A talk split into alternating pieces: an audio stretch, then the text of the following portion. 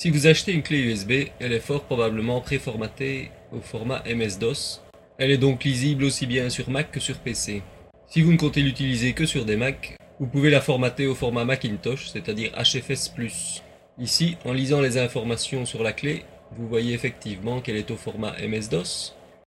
Avec l'utilitaire de disque, nous allons la reformater au format Macintosh. Le programme utilitaire de disque se trouve dans le dossier utilitaire du dossier application. On peut aussi le trouver rapidement grâce à Spotlight. Le voici.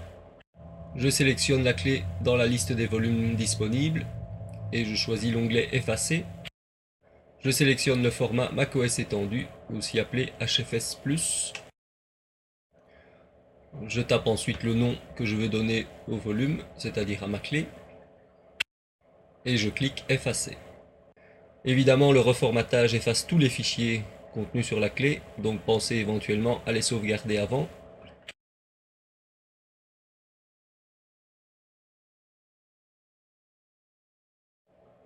Voilà, la clé est maintenant reformatée au format Mac.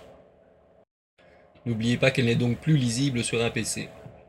Vérifions le format de la clé avec lire les informations.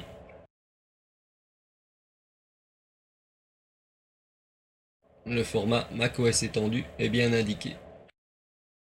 Je peux maintenant éjecter la clé avant de la débrancher.